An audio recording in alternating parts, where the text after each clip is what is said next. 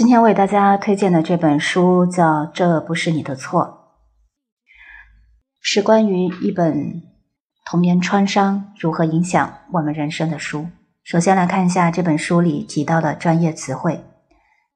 羞耻感。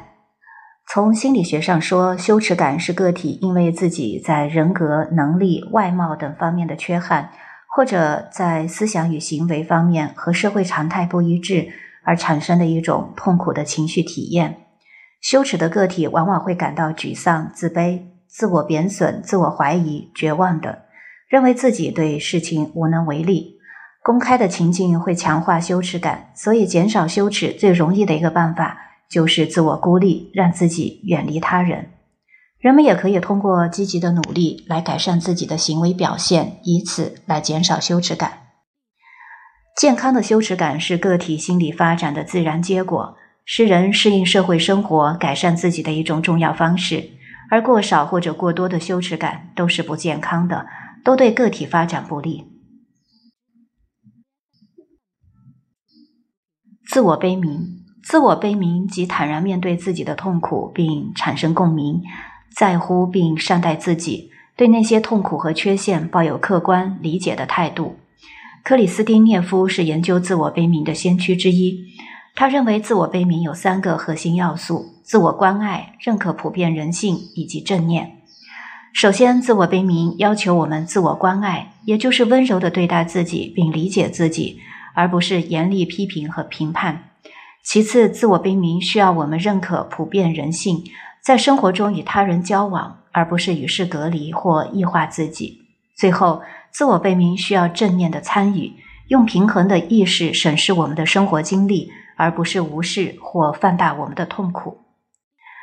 本书的作者贝弗利·恩格尔是美国知名的心理医师、知名家庭与婚姻治疗师，在儿童和成人创伤领域有三十多年的从业经验，被认为是情感创伤治愈专家。他曾多次登上奥普拉脱口秀等电视节目，被称为“万千女性”。不知所措时很想求助的人，著有《道歉的力量》《尊重你的愤怒》等二十多本关于情感创伤的图书，并被翻译成多种语言。这不是你的错。这本书深入探究了因童年创伤引发的羞耻感的具体表现形式，以及对受害者造成的影响。羞耻感是个体在遭到虐待后产生的一种自然反应。并且是各种虐待的核心，它深深贯穿于受害者的观念和行为中。在理论和实践的支持下，一直致力于治疗童年创伤受害者的贝弗利·恩格尔创设了同情自愈项目。此项目综合了有关自我同情、同情心和羞耻感的开创性研究，其特定的流程和专门的训练可以让童年创伤的受害者减轻或消除自身的羞耻感，不再沉沦于过往。这是一本操作性很强的自愈手册。如果你正